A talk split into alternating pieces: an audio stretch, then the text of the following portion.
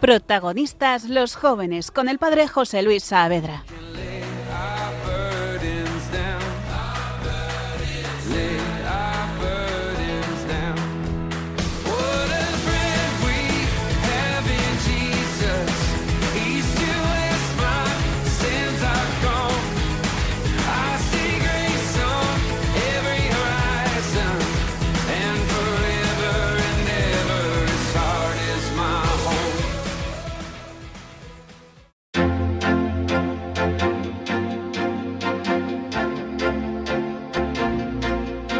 Protagonistas los jóvenes o todo o nada.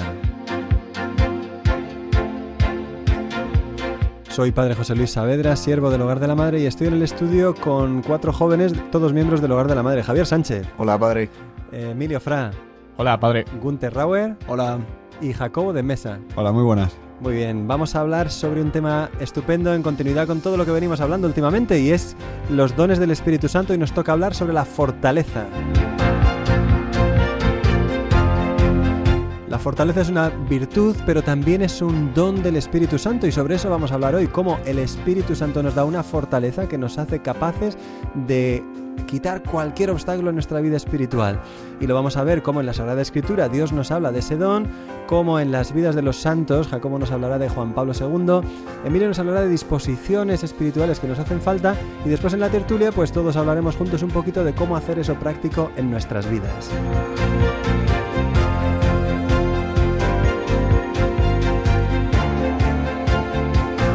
Si queréis escuchar este programa estará en los podcasts de Radio María y si queréis escribirnos estamos dispuestos a hablar con vosotros en eh, protagonistas los jóvenes 2 arroba.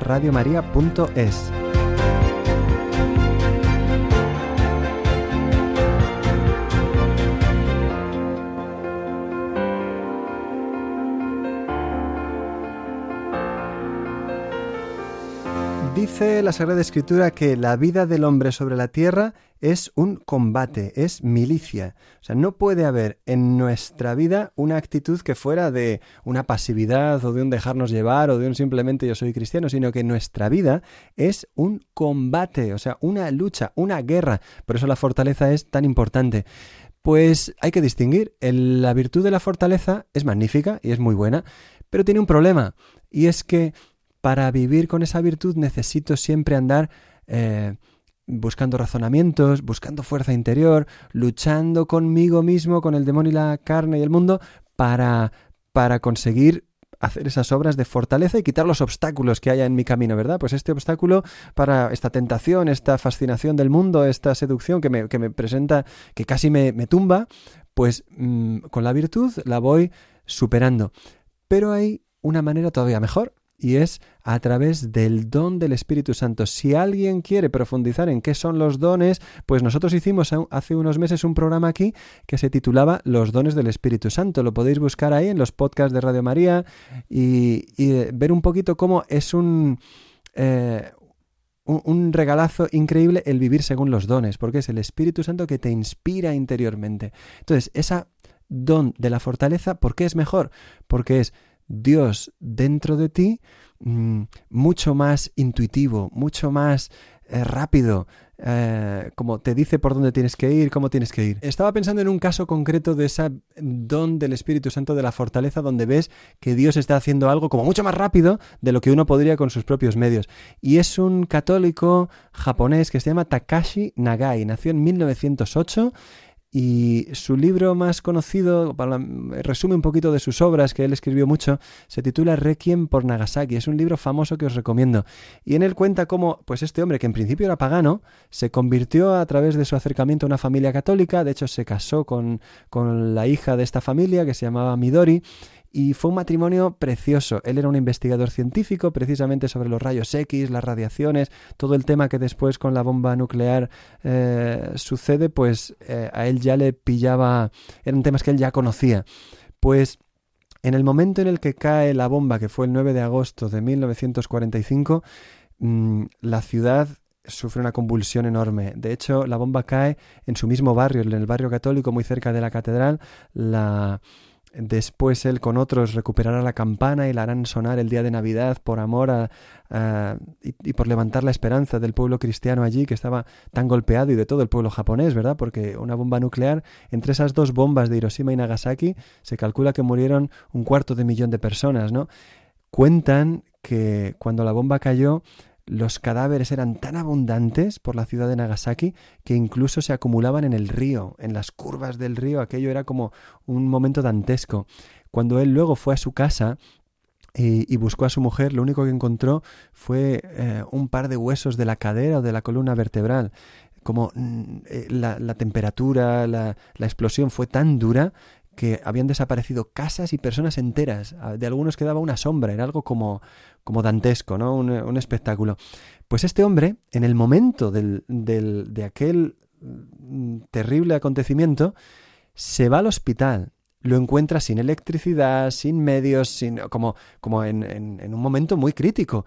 Y además lleno de gente que estaba con problemas gravísimos de salud y de todo, ¿no? Como decir, Dios mío, hay que ayudar a estas personas. Y entonces lo increíble es que Takashi Nagai en ese momento se va al hospital, toma una sábana y con sangre, no, no sabemos de dónde la saca, de los enfermos, los heridos que hay en ese momento, hace un punto rojo en medio de la sábana y la coloca en alto en un lugar público, no sé si en el aparcamiento o en los jardines de alrededor, y hace que ese punto, claro, e, eso es la bandera de Japón. Y con esa bandera, fijaros de qué manera, hace el punto de información y de encuentro para, para poder distribuir las fuerzas, las ayudas, los, la colaboración para que los que están bien, médicos como él, puedan atender a, a la cantidad ingente de heridos por la bomba que empiezan a llegar al hospital de todas partes. Es un momento tan cruel y él organiza todo y además con ese signo de esperanza y de decir, venga, Japón se tiene que levantar, chicos, tenemos que hacer lo que podamos por esto, no podemos ponernos ahora a llorar, a pararnos, a detenernos. Bueno, pues este católico viviendo con esa virtud de la, de la fortaleza, dice uno, oye, se ha pasado, esto es el don de la fortaleza actuando en él. Y así tenemos que vivir nosotros también, pues decir, yo tengo que como complicarme la vida, quitar los obstáculos, míos y en otras personas para poder ayudarles a vivir con esa fortaleza que necesitan para su vida cristiana. Entonces se ve que la, el don del Espíritu Santo de la fortaleza lo necesitamos, porque va a haber momentos en los que la virtud no va a ser suficiente, no hay tiempo para la virtud, necesitas ser muy dócil al Espíritu Santo para que los obstáculos, que a veces son grandes, quizá no tan grandes, esperemos como los de Takashi Nagai, pero van a ser obstáculos grandes en nuestra vida y uno tiene que estar preparado para todo y no lo podemos hacer solos. Bueno, pues después de esta introducción, esta presentación del tema y la, el don de la fortaleza, vamos a pasar como siempre a ver cómo este tema se desarrolla en la Sagrada Escritura. ¿Qué nos dice la Biblia?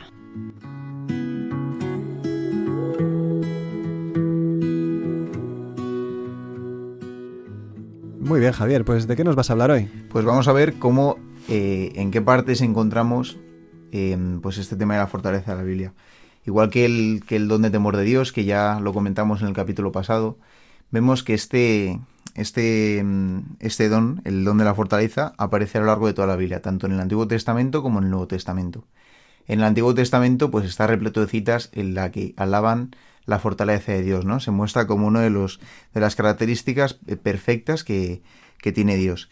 Y bueno, pues como decimos, el salmista, por ejemplo, lo, lo repite muchísimas veces, eh, cuando dice, eh, por ejemplo, el Señor es mi roca, mi fortaleza, mi libertador. Él es mi Dios, mi, mi roca donde me acojo, Él es mi escudo y mi fuerza salvadora, mi ciudadela y mi refugio, Él es mi salvador. Es decir, el pueblo de Israel durante el Antiguo Testamento, en todos los libros del Antiguo Testamento, vemos esta concepción de la fortaleza de Dios. Entonces, eh, la novedad que presenta el Nuevo Testamento es que además lo lleva a una dimensión interior del hombre, es decir, lo lleva como a la parte eh, de la espiritualidad, del combate interior. Aquí, eh, bueno, pues eh, se introducen algunos conceptos, ¿no? Como pues, por ejemplo, en, la carta del apóstol San Pablo a los Efesios, el capítulo 6, cuando el apóstol San Pablo dice, no es nuestra lucha contra la carne y la sangre, sino contra los espíritus malignos, ¿no? Aquí ya está mencionando varios, varios, varios temas. Habla de cómo vamos a necesitar esta fortaleza tanto para la lucha interior con uno mismo, ¿no? La, lucha contra la carne, contra la lucha contra el mundo, eh, es decir, la persecución que pueden sufrir los cristianos, como también la lucha contra las tentaciones del maligno, contra el demonio. Y Jesús, la verdad, que nos lo avisa en el, en el Nuevo Testamento en varias ocasiones. Eh, pues por ejemplo dice, si el mundo os odia, sabed que a mí me ha odiado antes. El mundo os odia porque no sois del mundo. Esto lo dice en el capítulo 15 del Evangelio de San Juan. Es decir, ya está anticipando cómo esta característica de los cristianos que, bueno, que por su propia naturaleza eh, son hijos de la luz, no son hijos del mundo, em, van a ir en contra del mundo, ¿no? O mejor dicho, el mundo va a ir en contra de ellos. Entonces, anticipa cómo va a hacer falta, eh, cómo les va a hacer falta este don de fortaleza para el combate espiritual para los cristianos. Eh, y lo repite muchas veces en el Evangelio. Los que tienen fe eh, pasarán por numerosas y, por muchas dificultades, pero van a ser fortalecidos por el Espíritu Santo. Esta es la clave de, todo. La fortaleza es una virtud que nos, un don, perdón, que nos infunde el Espíritu Santo y que nos va a asistir en todo momento en la consecución de un bien difícil. Es decir, es un don que nos va a vigorizar en este combate espiritual. Sí, escuchándote, se me venía a la mente, ¿no? Como en el, quizá el pueblo de Israel, el don de la fortaleza lo veía como pues eso, ¿no? Como un militar, un ejército poderoso, un dios poderoso, un dios fuerte.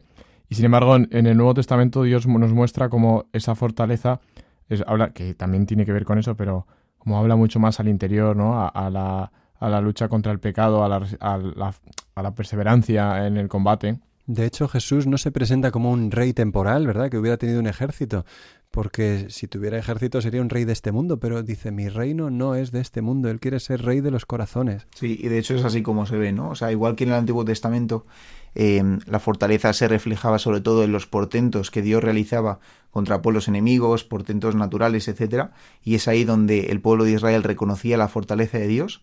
El Nuevo Testamento se lleva, como decís, a la parte interior. Y también en la carta del apóstol San Pablo a los Corintios, la segunda, em, hay una cita que dice, mi gracia te basta, pues mi fuerza se realiza en la debilidad.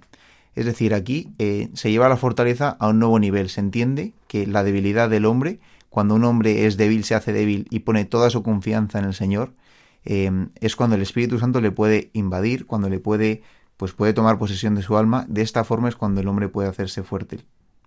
Creo que también tiene una característica interesante es que eh, también la fortaleza eh, de la que habla Jesucristo, a veces eh, quizás en el, en el Antiguo Testamento em, puede tener esa connotación, que yo creo que también es perfectamente de naturaleza, pero tiene no obstante esa connotación de que se realiza solo un objeto, digamos, exterior, mientras que la fortaleza de Cristo es como es la el mártir, la que, la que sufre la violencia, digamos, sobre sí mismo, que da su vida.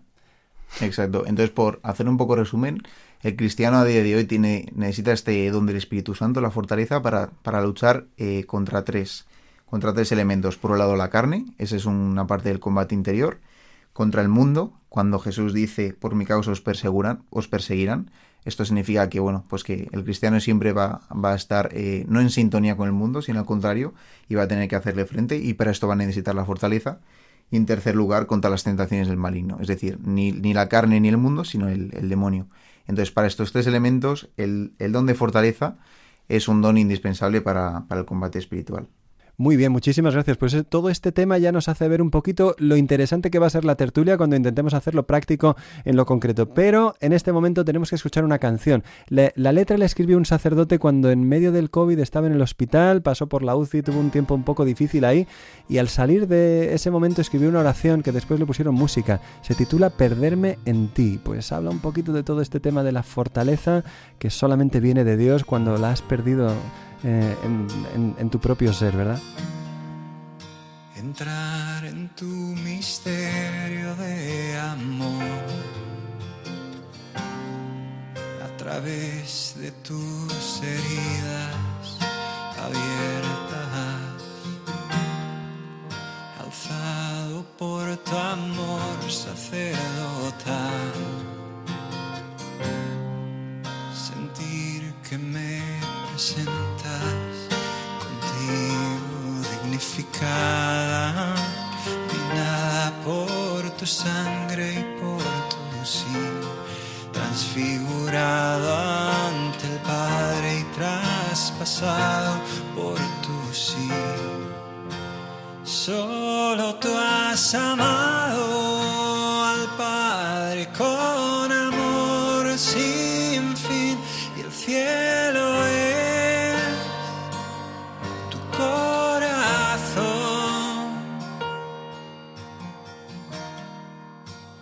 en tu misterio de dolor a través de mis heridas abiertas. Te debo cuanto tengo y cuanto soy. Tú sí me haces.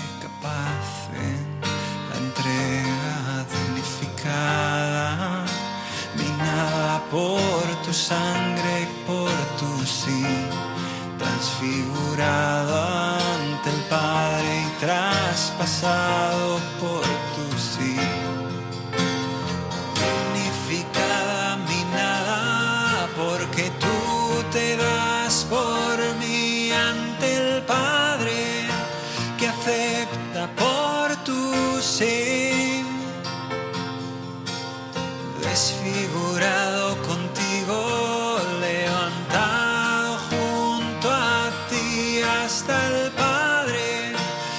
acepta nuestro ser. Solo tú has amado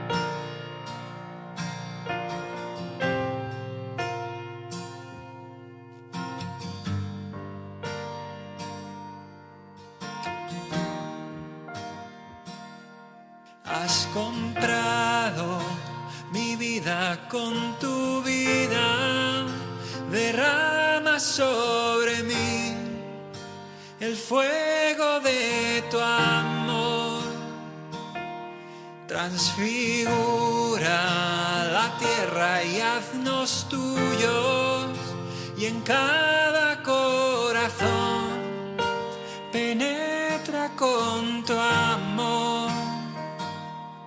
Con tu sangre da vida a nuestras vidas. Concédenos, Señor, perdernos en tu amor. Salva al mundo, incendiado en las llamas de tu infinito amor el fuego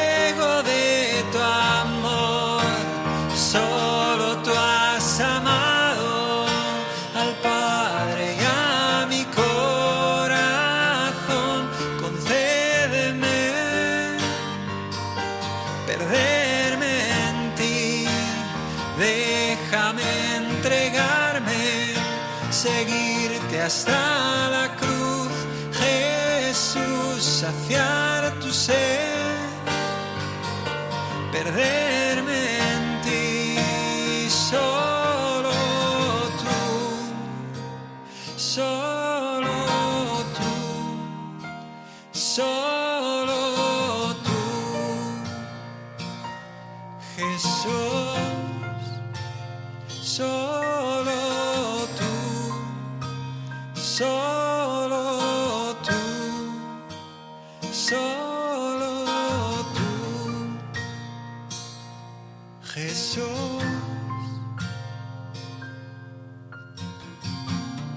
Muy bien, pues acabamos de escuchar esa canción, Perderme en ti, y vamos a pasar ahora a, a ver qué es lo que dicen los santos sobre todo este tema de la fortaleza. ¿Qué dicen los santos? Jacobo, pues sobre qué nos vas a hablar. Genial, pues hoy quería hablar de, sobre San Juan Pablo II, un santazo que además en, su vida se ve muy claramente pues esos dos tipos de, de fortaleza que hemos hablado, la exterior y la interior. Bueno, pues Juan Pablo II nació el 18 de mayo de 1920 en Wadowice, eh, un pe- pequeño pueblo cerca de Cracovia, en Polonia. Eh, y nació con el nombre de Karol Wojtyla. Y después de estar en el colegio en, en Wadowice, pues se muda a Cracovia y ahí se matricula en la escuela de teatro. Él quiere trabajar en, en ese, en ese ámbito. Eh, pero empieza la Segunda Guerra Mundial en, en el año 39 y pues cierran su universidad y empieza tiene la necesidad de trabajar en una fábrica de química para poder ganarse la vida. Eh, pasan unos años y durante la guerra siente la llamada, siente la vocación al sacerdocio y entra en el seminario clandestino de Cracovia, porque en ese momento en la ocupación nazi pues em, no había el, seminario no estaba no estaba abierto. Entonces aquí ya se empiezan a ver esos esos rasgos de, fortaleza que van a definir toda su vida. Eh, como tenía pues la valentía de mm, seguir estudiando. Eh, cuando estaba prohibido también hacía formaba parte de un grupo de, de teatro eh, también prohibido donde realzaban la grandeza de Polonia. De hecho, yo, me parece muy interesante su forma de luchar, ¿no? Yo creo que él sale en la película sobre su vida que él pudiendo, porque era joven, luchar con las armas, decide luchar, pero con, la, con el teatro. La cultura. La cultura. Esa es otra, otra, otra guerra, pero pero él entendía como que por su fe, por su moral, que no quería engendrar más odio. De hecho, las armas no tienen tanta fuerza como la cultura. Si evangelizamos la cultura, si trabajamos con la cultura, podremos llegar mucho más lejos en las almas y en los países. Sí, y a mí también me llama la atención cómo no es una persona que eh, afronte una dificultad sobrevenida ante una dificultad, digamos, pues por ejemplo, cuando eh, imagínate que le echasen del seminario o que no pudiese estar, sino que parte de una situación difícil en la que no puede ir al seminario y partiendo de esa situación, digamos, con todas las consecuencias ya están ahí reveladas, él toma aún así la decisión de entrar en el seminario. Llama la atención. Exactamente, y persevera ahí. En el seminario, eh, bueno, después del final de la guerra sabemos que Polonia eh, empieza a formar parte del, bloque soviético eh, bajo pues, la Unión Soviética de Stalin y ahí pues también sigue la, la, situación difícil, pero consigue seguir sus estudios y es ordenado en 1946 y ahí ya después de unos años del doctorado en Roma, pues empieza su apostolado como párroco primero y luego empieza en el año 1951 a trabajar en la Universidad Católica de Lublin, donde eh, imparte clases de filosofía y teología y además lleva eh, un grupo de jóvenes em, universitarios y, y, ahí ejerce mucho de su apostolado, su amor por los jóvenes empieza ahí. Y se sigue viendo esa virtud de la de la fortaleza, porque las, las autoridades em, comunistas empiezan a preocuparse por este, este sacerdote que está eh, armando mm, bullo y, problemas porque, porque está... Em, pues eso, moviendo, eh, no, no, critica al, al, gobierno directamente, pero mm, indirectamente eh, empiezan a, a, enviar espías a sus, a sus homilías porque se sienten incómodos. Eh, bueno, pues eh, él sigue, sigue mm, pues, eh, llamando la atención y, en el año 1958 es nombrado obispo auxiliar con solo 38 años. Entonces ahí ya se ve que, va a tener un, largo recorrido. Luego es nombrado arzobispo y finalmente cardenal en el 67. Y bueno, pues 11 años después, para resumir un poco, pues ya es elegido papa en el cónclave y elige el nombre de Juan Pablo II y ahí empieza eh, el pontificado tercero más largo de la historia, duró 27 años y pues ahí podríamos hablar mm, todo el día sobre, sobre su pontificado y, todo lo que hizo, pero yo quería eh, resaltar un poco en, eh, en, clave a la virtud de la fortaleza, pues la defensa que tuvo mm, del magisterio de la Iglesia frente al mundo Em, y también pues dentro de la iglesia. Un ejemplo muy claro de esto es eh, su, defensa de la vida, ¿no? Y, en contra del aborto, de, la eutanasia, eh, lo que él llamaba la cultura de la muerte. De los anticonceptivos. De los anticonceptivos. Eh, todo, todo eso em, era muy impopular y, él, por así decirlo, dañaba su prestigio mundano, em, pues eh, empeñándose tanto en esos temas, porque podría no hablar tanto de esos temas y a lo mejor ganarse alguna invitación a algún sitio, pero él lo tenía clarísimo que tenía que hablar eh, sobre esos temas difíciles y, ser fuerte en esos temas. Em, también eh, algo muy importante durante su pontificado, pues claro, fue el atentado que sufrió el 13 de mayo de 1981. Llevaba solo tres años de papa y, sufrió em, un atentado de un terrorista turco en, el propio Vaticano, em, dos, disparos y a, raíz de eso pues muchas enfermedades em, son provocadas por este atentado que, le van a marcar el resto de su pontificado. eh, es un pontificado largo y, duro y con mucho sufrimiento tanto exterior como interior. Muchas veces debe entrar en el quirófano y, y, sus, y a pesar de esto eh, consigue realizar muchísimos viajes tanto en el extranjero como en Italia. Y una anécdota bastante em, que a mí me impacta mucho es eh, en la última celebración del Corpus eh, que, que, preside en 2004, ya está muy enfermo, muy mayor, no puede andar, eh, va en un, en, una, en un vehículo para la procesión y, y, pues hay un momento que está enfrente del Santísimo Sacramento y, y, él se dirige a uno de los maestros de ceremonia y, y le pregunta espontáneamente si se puede arrodillar pero con delicadeza le, le responde el maestro que, que es imposible, que, que, no estaba previsto, que es demasiado arriesgado con la estabilidad del vehículo y, y entonces el, el, Papa lo acepta y, y, sigue en oración. Pero pasan unos minutos y el Papa repite, quiero, quiero arrodillarme, lo dice muy claramente. Y, le responden que, que, no, que le insisten que es, es imposible pero, pero él, él responde casi, casi como gritando, se ve muy, muy de dentro algo suyo, dice, ahí está Jesús, por favor. Y como no era posible contradecirlo, pues al final eh, los, los, dos maestros de ceremonia le, ayudan a, arrodillarse. Y él, como no lograba sostenerse con, con las piernas, pues se tiene que se agarrar al borde del el vídeo, es muy impactante pero está ahí temblando y, y, llorando eh, y es, y es un, un, momento muy bonito que, se ve la fortaleza de su vida entera, como resumida ahí en, en arrodillado enfrente de, del Santísimo.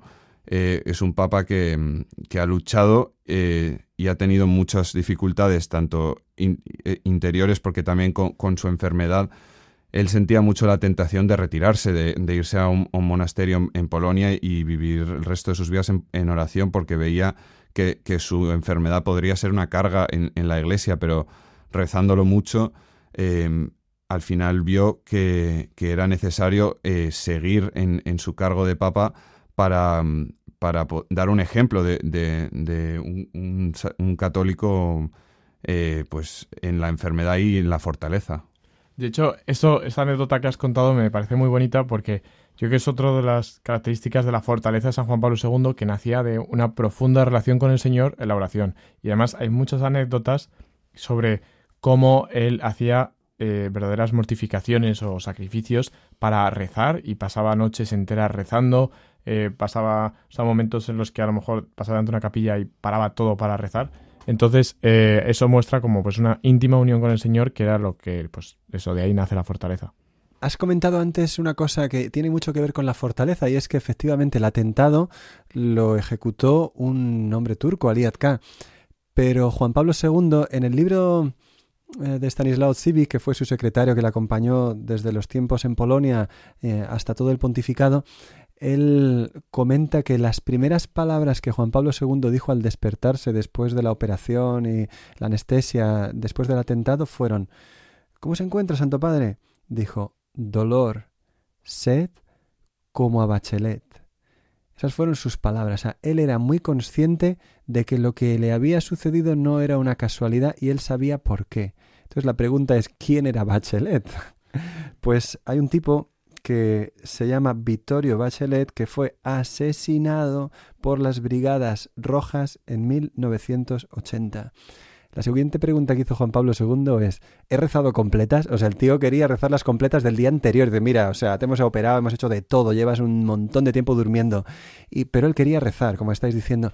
Lo impresionante es que se mete en el riesgo de perder la vida en un atentado por combatir el comunismo hasta ese punto. Sí, igual eh, sobre este tema del comunismo también podríamos resaltar, pues, en su propio país el apoyo que dio al movimiento de, solidaridad de, del ex Walesa, pues em, se ve que le ponía también en peligro su, situación política, pero él eh, lo, apoyaba mucho, ¿no? Él estuvo en su primer viaje a Polonia, creo que fueron nueve en total, pero en 1979 y habló muchísimo sobre la libertad, sobre la justicia, y cosas que eran como muy polémicas en aquel momento decirlas en, en la Polonia comunista. Y de hecho, cuando después quiso hacer otros viajes fue muy complicado. Y Lex Valesa ya comenzó esa labor con el, aquel sindicato católico fijaros hasta qué punto la fe era importante y cómo Juan Pablo II lo inspiraba, todo aquel movimiento, que este electricista eh, de, que, que comenzó aquel sindicato, la primera huelga que hizo contra el comunismo, se encerraron en una fábrica y pusieron en la puerta una foto de la Virgen de Chestokova y una foto del Papa. Para ellos la fe era imprescindible. De hecho, lo primero que hicieron en la huelga fue confesarse todos. Hasta ese punto sabían que era muy peligroso hacer una huelga. Pero los obstáculos no se lo impedían. ¿Por qué? Porque el don de la fortaleza les estaba ayudando, seguro. Vamos, estoy convencido. Juan Pablo II, después de eso, quiso hacer otro viaje a Polonia y encontró a Alex Vales en la cárcel. Y él dijo, eh, no entro en Polonia si no me dejan reunirme con Lex Valesa. Y bueno, tenía que ir, el, pueblo lo quería, el comunismo no querían como aparecer un, como un país cerrado, no querían eh, como simular lo que realmente estaban haciendo. Y, y, entonces le dijeron que sí, pero cuando llegó a Polonia todavía no tenían ni cita para reunirse ni un lugar. Pues miren, que sepan que yo me vuelvo a Roma si ahora mismo no me dan la seguridad de que voy a poder reunirme en este viaje con Lex Valesa pues le dijeron que sí, que no se preocupara, que por quedar bien, por quedar bien, lo iban a hacer. Y la reunión fue en un refugio de alta montaña, donde llevaron, no sé si eh, al Papa o al ex Valesa, uno de los dos llegó en helicóptero al lugar. O sea, era complicadísimo llegar ahí. Y claro, cuando Juan Pablo II empezó a hablar con él en la comida, eh, pues eran conscientes de que hasta el servicio de aquel restaurante medio ficticio eran también agentes secretos. O sea, aquello estaba y habría micrófonos en todos los lugares. Entonces Juan Pablo II tomó a Alex Valesa, se lo llevó a un pasillo, en un corredor, le empezó a hablar y lo único que le dijo fue que sepas que estoy rezando por ti. Y de hecho, el comunismo cayó en Polonia, cayó en Rusia, incluso llegaron a decir los líderes de la Unión Soviética que la figura principal que había hecho caer el comunismo era Juan Pablo II. Bien que él no lo hubiera reconocido así, porque él decía que fue la consagración a la Virgen de Fátima la que lo hizo todo. Ella le había salvado el día del atentado, a ella consagró el mundo en 1984, el 25 de marzo, y ella fue la que hizo todo, pero a través de ese instrumento que fue fiel y fue fuerte. Entonces, dicho lo cual, tenemos que pasar a la siguiente sección de nuestro programa, que es la que nos habla sobre una aplicación concreta de todo esto a nuestra vida.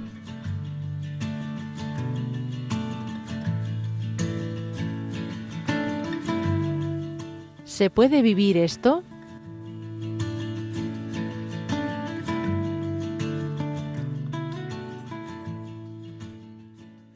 Muy bien, Emilia, pues ¿qué nos cuentas? Pues bueno, como la última vez, vamos a proponer pues cinco, cinco consejos o cinco como ideas para, para poder fortalecer eh, o pedir al Señor el don de la fortaleza.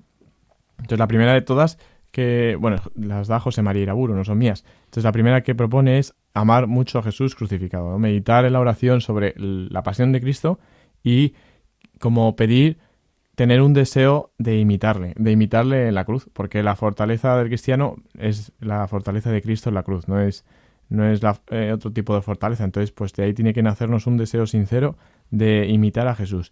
Entonces esto muy rápidamente nos lleva a la segunda, que es aceptar pues todas las penas y los sufrimientos que nos van a venir en la vida porque, porque están ahí, que nadie, nadie puede huir de eso. Entonces, pues aceptar con caridad y con amor los sufrimientos. Sí, es que de hecho además, eh, no sé quién lo dice, pero la frase de que el sufrimiento ofrecido como que fructifica, como que no se queda en balde, ¿no? De hecho, un sufrimiento vivido eh, de, de, forma sobrenatural pues permite dar muchos frutos, mientras que uno vivido eh, pues como, digamos, como con... A regañadientes. A, regañadientes, exacto, pues bueno, pues se queda en nada. Entonces yo creo que la fortaleza también es aprender a ofrecer el sufrimiento. Exactamente, ¿no? Pues es aceptarlo y, claro, la visión cristiana no solo es aceptarlo, sino ofrecerlo con Jesús en la cruz. O sea, que ese sufrimiento eh, sea redimido, o sea, o bueno, porque ya ha sido redimido por Jesús, pues que sirva como para añadir, como dice San Pablo, a la pasión de Cristo. Entonces, eh, eso, aceptar lo que nos viene sobrevenido, las penas, los sufrimientos, las, las enfermedades. Y la tercer, el tercer punto, pues ya es ir un paso más allá, ¿no? Aquí es eh, la excelencia cristiana no es solo pues lo que me viene en la vida lo acepto, sino que también pues hay un punto de ascesis, de, de, de privarse uno de, de, ciertas cosas que aunque son buenas, pero para ofrecerlo, ¿no? Pues como los cristianos sabemos que en cuaresma eh, hay que hacer pues ciertas penitencias, pero no es solo en cuaresma, ¿no? Pues todo el año eh, lo que nos invita a la Iglesia y lo que propone José María Iraburu es que pues tengamos en mente esas tesis, esa, esos sacrificios, pequeños sacrificios, una mortificación de los sentidos de cara a crecer en fortaleza. O sea, que quiere vivir la fortaleza de modo excelente, que al final pues todos los cristianos estamos llamados a ello, tenemos que hacer un, un, plan de, de renuncia a lo que a uno le apetece. No es solo a lo que me viene, sino también hay que tener un papel activo. Sí, de hecho, un hombre fuerte es un hombre que sabe decir que no. Y no es solamente decir que no a cosas malas, sino también a cosas que en algún momento pueden ser buenas, pero que bueno, pues lo ofreces por algo. Y de hecho hay muchísimos ejemplos de gente que, eh, pues eso, eh, un padre de familia o, bueno, una madre también, que renuncia a cosas que para él son buenas, pero pues en favor de sus hijos, por ejemplo. Y eso es fortaleza también. O también sería como un, un entrenamiento de la voluntad, ¿no? Eh, te eh, fortaleza en el sentido de evitar las cosas buenas para luego cuando te toca evitar las cosas malas, pues ya tienes práctica. Exacto, pues eso sería, yo creo que se entiende, ¿no? Y el cuarto punto es uno muy práctico y yo creo que, que es muy difícil de vivir, pero sin embargo a la vez es muy sencillo, que es no quejarse. Decía el santo cura de Ars que un buen cristiano no se queja jamás, ¿no? Entonces, eh, bueno, es interesante también una distinción que es una la queja como protesta, como como un rechazo a lo que me viene, al, plan de Dios, a lo que me está ocurriendo en mi día a día. Es verdad que hay una queja que puede, puede ser buena, que es la de Jesús en el huerto de los olivos, ¿no? Un llanto que es, eh, pues bueno, estar dolido por una situación y es hasta psicológicamente buena, pero y se puede llevar a la oración. Pero pasado ese punto, la queja como la crítica, todo eso debilita muchísimo la fortaleza de nuestra alma. Y por último, la quinta, el quinto punto dice que es obedecer, obedecer con fidelidad. Es decir, cada uno en sus circunstancias, en su, en pues no es lo mismo un religioso que tiene un voto de obediencia que un sacerdote, que un padre de familia o que un joven, ¿no? Pero bueno, pues un joven, la obediencia a sus padres, la obediencia al director espiritual también es muy importante, ¿no? La obediencia a la voluntad de Dios. Entonces, estar disponible a esos planes de Dios. Decía Jesús, en una de las eh, locuciones que tuvo Santa Teresa de Jesús, le decía que eh, las mayores cosas se hacen por obediencia, ¿no? Santa Teresa de Jesús en algún momento, pues, como que eh, ella, mm, supongo que, bueno, lo que es evidente es que no tendría planeado hacer todo lo que hizo, y lo hizo por obediencia a Jesús, ¿no? Y eso se ve mucho en la vida religiosa, eh, y a mí se me ocurren muchos ejemplos de santos que jamás habrían llegado a donde llegaron si no hubiese sido porque se lo pidieron sus superiores. Muy bien, muy bien, estupendo hay una canción que hoy es obligada a ponerla, aunque la hayamos escuchado en alguno de los programas anteriores. Se titula Seguiré luchando. Y es efectivamente lo que hay que hacer con la virtud de la fortaleza. No pensar que vamos a trabajar un poquito y luego descansamos. Descansaremos en el cielo. Aquí nos toca seguir luchando. En tu gracia y tu presencia tu fuerza y tu dolor. Tu pasión es mi victoria. Te entregaste por mi amor.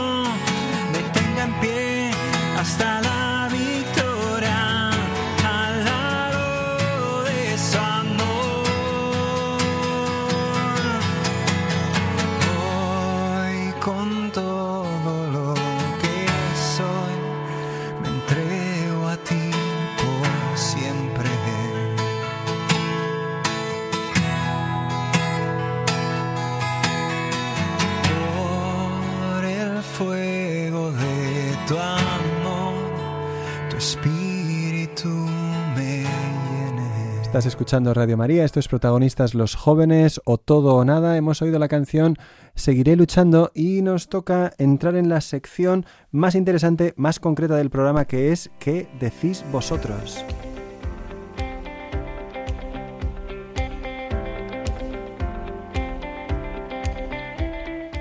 ¿Qué decís vosotros?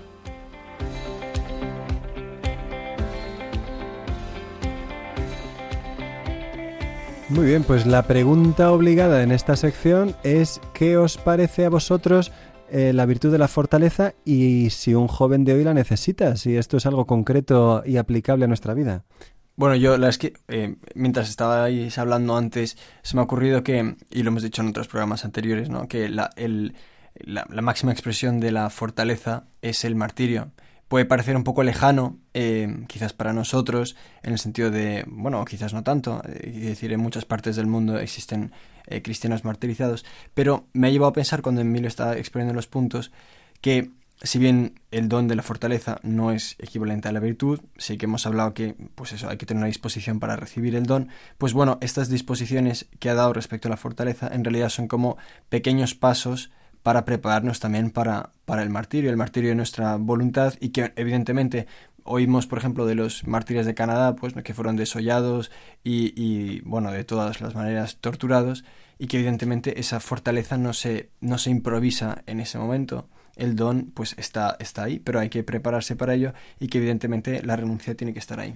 Sí, de hecho lo que se me ocurre, bueno, o sea, realmente eh, el don de la fortaleza nos lo infunde el Espíritu Santo, lo único que podemos hacer es suplicarlo, pero el hecho de practicar y predisponerse a practicar la virtud de la fortaleza, eh, digamos, como más, de forma más humana, eso realmente ya es una actitud interior que te está disponiendo a recibirlo.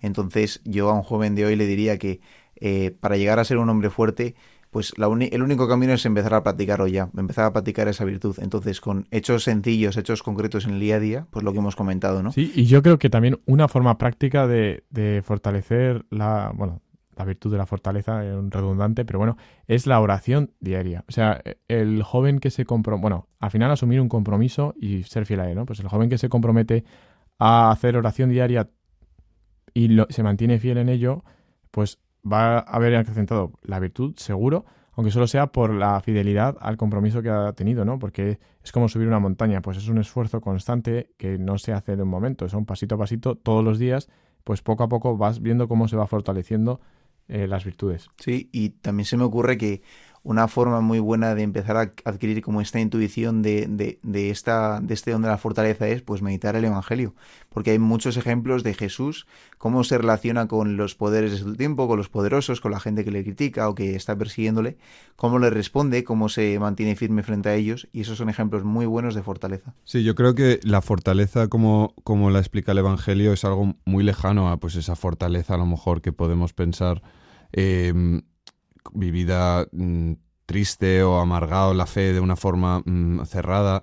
Yo creo que eh, la, la, fortaleza que nos pide el Evangelio es eso, pues eh, vivir nuestra fe eh, aún en los momentos difíciles de un momento eh, exteriorizándolo, alegre, a lo mejor invitando a, a, los compañeros de clase pues a, a algún rosario o una adoración. Eh, no, no, como no tener miedo. Es otra vez la valentía que hablamos en el, en el último episodio, pues también eh, con la fortaleza tiene mucho que ver. Mirar las vidas de los santos, hacer lectura espiritual es otra manera de ensanchar las miras, porque tenemos que tener miras altas. Cuando uno se ve en este mundo donde todo el mundo pasa de todo, es egoísta y, y bueno, pues bien, vale, pues están heridos por el pecado original y tenemos que evangelizarlos, ¿verdad?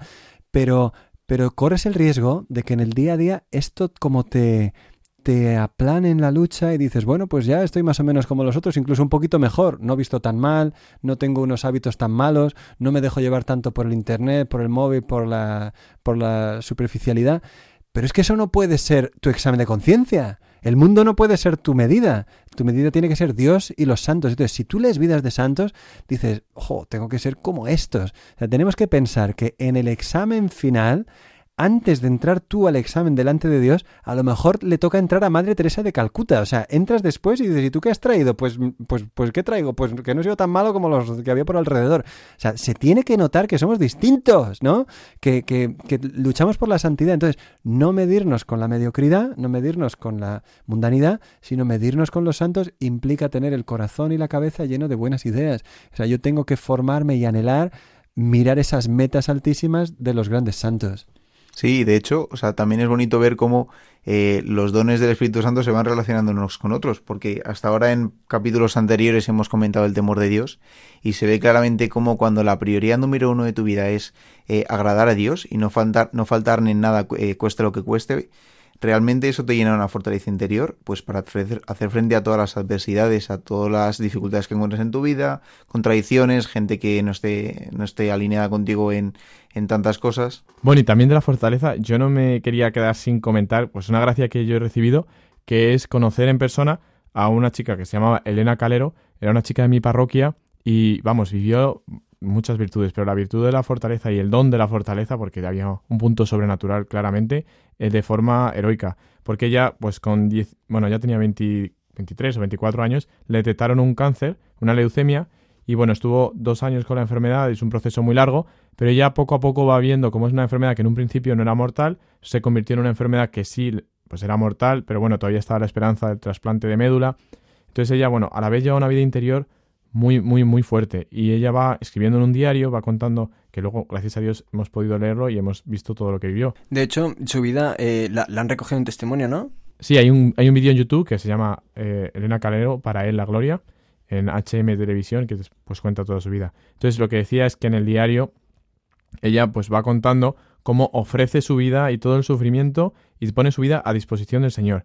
Y no solo eso, sino que dice, pues eso, lo ofrezco por la santidad de los sacerdotes, por su familia, por los jóvenes de la parroquia, por las vocaciones, por... o sea, tenía un corazón muy grande y entonces pues todas esas esos amores que ella tenía los muestra ahí y ofrece el sufrimiento. Y yo, que viví ese tiempo, pues de alguna forma acompañándola y acompañando a su familia, pues fui testigo de cómo o sea, el Señor le tomó la palabra, ¿eh? Y, hay que tener cuidado también con lo, con lo que le, dice al Señor, porque sufrió muchísimo. Tuvo una enfermedad y una agonía final muy larga, porque pues desde que se supo que el trasplante había fracasado hasta que finalmente falleció, pasó un tiempo muy largo en el que poco a poco se iba deteriorando y sufriendo cada vez más. Y ella todo ese sufrimiento lo vivió con alegría, muy unida a los sacramentos, muy acompañada por el obispo de Alcalá y por sacerdotes, y, lo vivió unida a Cristo en la cruz. De hecho, el sacerdote que la acompañaba lo decía, que, que los últimos días parecía un Cristo llagado, pues porque, por cómo estaba su cuerpo. Entonces, es que fue un ejemplo de fortaleza para todos los jóvenes y, la gente que estábamos a su alrededor. Muy bien, estupendo. Bendito sea Dios que haya esos ejemplos grandes que sí que nos ensanchan el corazón. Lo hemos dicho, ¿no? Testimonios de las vidas de los santos, mirar el Evangelio, mirar también esas personas buenas y puestas por la providencia en nuestra vida para que nos ayuden. Pero también hay otro obstáculo, ¿verdad? Que es a veces uno cuando eh, la Sagrada Escritura lo dice, por la sobreabundancia de mal se apagará la caridad de muchos. Que muchas veces dices, ¿por qué voy a esforzarme? ¿Por qué voy a luchar yo? Si todos los demás pasan y les va mejor, tienen más dinero, más fama, más placer, y uno como que se desanima. ¿Qué dirías tú de eso? Sí, yo creo que em, es importante, lo, damos un poco por supuesto quizás eh, entre nosotros, pero por si alguien nos está escuchando, el, ir a contracorriente. O sea, está claro que lo que nosotros pensamos como católicos no es evidente ni, ni es lo que está eh, de moda. Entonces, evidentemente nuestra fortaleza tiene que ser eh, llevar la corriente, dar testimonio de Cristo, incluso pues eso, sufrir ese martirio el que decía, pero martirio que es también pues un martirio social, el, que la gente pues nos ningune, que, que suframos humillaciones, pues todo eso también forma parte de la fortaleza. Os envío como corderos en medio de lobos. Tenemos que ser conscientes de que va a pasar eso, que el enemigo malo va a sembrar cizaña en medio del campo de trigo de Dios, pero no podemos por eso dejar de luchar. Y sobre todo que yo creo que es una pena, eh, pues ver a la típica frase esta que se comenta muchas veces, ¿no? De el que no vive como piensa acaba pensando como vive. Sí. Y, quizás yo también em, lo enlazaría, o sea, lo que ha dicho usted, el padre, de, de, em, eh, la oscuridad y la luz, es que em, también me he encontrado yo en mi propia vida eh, que muchas veces ante esa, esa tiniebla, pues basta que en un grupo de 10 haya dos que lleven la voz cantante de, de, de mantener una cierta postura y como nadie les lleva la contra, eh, pues parece que sea la opinión imperante, ¿no? Pero, pero resulta que de pronto uno dice algo contrario y bueno, puede que quizás en un primer momento no haya una, una reacción directa, pero poco a poco, como dice, oye, pues esto hice no es, no es la única opinión y basta que uno dé la cara aunque sea pues venciendo un temor grande para que los demás también se animen y, luchen. Entonces, pues bueno, quizás el Señor nos está llamando a ser ese primer, ese, ese, ese, primer valiente. Sí, a veces no queremos tener esa valentía porque decimos, es que voy a señalar a mi hijo. Y eso hay una historia muy interesante de una madre de familia que en el colegio les obligaron a aprenderse cosas sobre el Halloween, una poesía y un no sé qué y un tal. Y entonces ella dijo, mira, hija mía, eh, nosotros ya sabes que eso no nos gusta tanto porque queremos promocionar las cosas buenas, las virtudes, los santos, ¿no? no los demonios y así. Pues eh, le dijo, lo que vas a hacer es aprenderte, vamos a hacer nosotros una poesía sobre los santos o las cosas buenas y te aprendes esa para el colegio. Y además la mamá se lo dijo a la profesora y dice, mire, mi hija eh, no va a aprenderse eso del Halloween, se va a aprender esta otra cosa que la hemos hecho nosotros, nos la hemos inventado, pero bueno, pues usted haga lo que quiera, nosotros también lo hacemos, ¿no? Y mm, una amiga le dijo, pero ¿cómo haces eso? ¿Vas a señalar a tu hija? Es que van a pensar de ella, van a decir, va a quedarse a un lado, va a quedar no sé cuántos. Pues la respuesta de la maestra fue, muy bien, me parece estupendo ningún problema. Que a veces estamos con que es que si, si, si doy eh, la cara por Dios, me voy a quedar tarao para toda la vida. Y no es así. Que dar testimonio siempre da fruto. Sí, a ver, a veces la libertad de expresión y tanta opinión parece que decir la, la verdad y decir algo sensato, pues parece que, vamos, que es una tontería. Y, y con naturalidad muchas veces, eh, es decir, si toda la gente tiene derecho a opinar sobre un montón de, de tonterías, no, no voy yo a, callarme la verdad. Y se me ha ocurrido eh, también claro, como aplicación práctica aquí estamos entre, entre chicos, pero también lo pienso para las chicas y no nos deja a nosotros, digamos, eh, digamos indiferentes. El, el, el, cómo visten, pues eso también es un, es un acto de, de, fortaleza, pues que evidentemente pues no lleva a derramar la sangre, pero puede ser una, una cosa incluso eh, muchas veces más dolorosa de, de cómo, de cómo la, la, la opinión o la, la forma en la que, la que visten eh, las chicas, pues les hace daño a ellas mismas y luego también puede hacer daño a... Sí, a veces no lo quieren, pero tampoco se atreven a ir por otra vía. Sí, sí, y que, y que muchas veces ahí está la fortaleza en también, pues, eh, saber, eh, pues eso, vestir con, con, amor hacia, hacia uno mismo, hacia los demás y de una manera, pues sencilla. Sí, que además no vas a ser más valorada por, por, por, por eso, sino precisamente a veces al contrario justamente lo contrario. En lugar de dignificarte, lo que haces es perder la intimidad, la, la, la, la, buena relación con otras personas y que te vean como lo que eres, en lugar de como, como un objeto para ellos. Muy bien, pues muchísimas gracias chicos. Estamos llegando al final de este programa. Le damos gracias a Dios y a nuestra Madre. Eh, hacemos un pequeño resumen. Hemos hablado sobre la, el don de la fortaleza, que se distingue de la virtud de la fortaleza porque la inspiración de Dios nos mueve, nos lleva. Lo hemos visto en la vida de San Juan Pablo II. Hemos hablado sobre eh, los medios de luchar para alcanzarla y hemos tratado de reflexionar en nuestras vidas de cómo ese don de la fortaleza tiene que ser custodiado y abrazado como querido, buscado.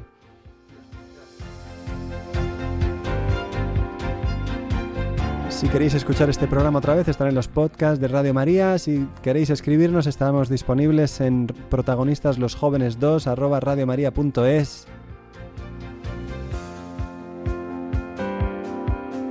Soy el padre José Luis Saavedra, siervo del Hogar de la Madre, y con nosotros han estado hoy Javi Sánchez. Hasta luego a todos. Emilio Fra. Hasta luego. Gunter Raue. Hasta pronto. Y Jacobo de Mesa. Adiós, gracias. En el control, Anthony Jaramillo, le damos las gracias por todo el trabajo que hace y a toda Radio María, a sus colaboradores voluntarios y a todos vosotros que estáis ahí siempre con nosotros. Un abrazo, que Dios os bendiga en el nombre del Padre, y del Hijo y del Espíritu Santo. Amén.